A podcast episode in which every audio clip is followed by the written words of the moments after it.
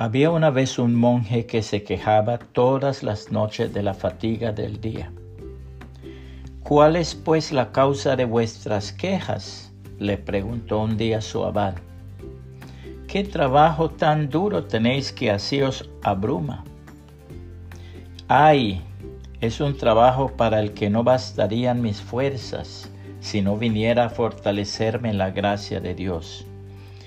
Tengo dos halcones que alimentar, dos liebres que retener, dos gavilanes que adiestrar, una serpiente que vencer, un león que combatir y un enfermo que cuidar. ¡Qué locura! replicó el abad. No es locura, respetable abad, es cierto. Los dos halcones son mis dos ojos que tengo que guardar con cuidado, para que no se fijen con ansia sobre cosas que dañarían mi alma.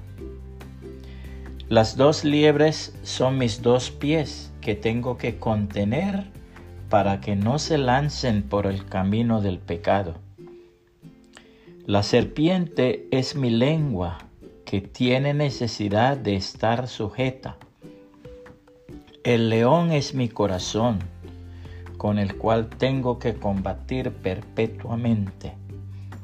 Y el enfermo es mi cuerpo, que tan pronto tiene calor, tan pronto tiene frío, tan pronto tiene hambre, tan pronto tiene sed y exige siempre algún cuidado. Todo esto es fatiga continua. Qué bueno fuera que todos tomaran este trabajo en serio y se fatigaran así todos los días, exclamó el abad.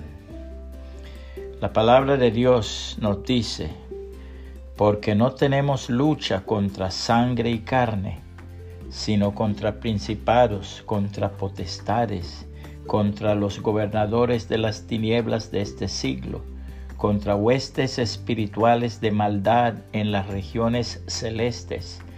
Por tanto, tomad toda la armadura de Dios para que podáis resistir en el día malo y habiendo acabado todo, estar firmes.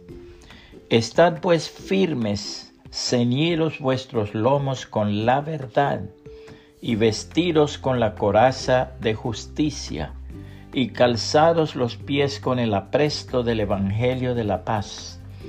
Sobre todo, tomad el escudo de la fe, con que podáis apagar todos los dardos de fuego del maligno. Y tomad el yelmo de la salvación y la espada del Espíritu, que es la palabra de Dios, orando en todo tiempo con toda oración y súplica en el Espíritu, y velando en ello con toda perseverancia y súplica por todos los santos. Efesios 6, 12 al 18. Que el Señor Jesucristo le bendiga y le guarde.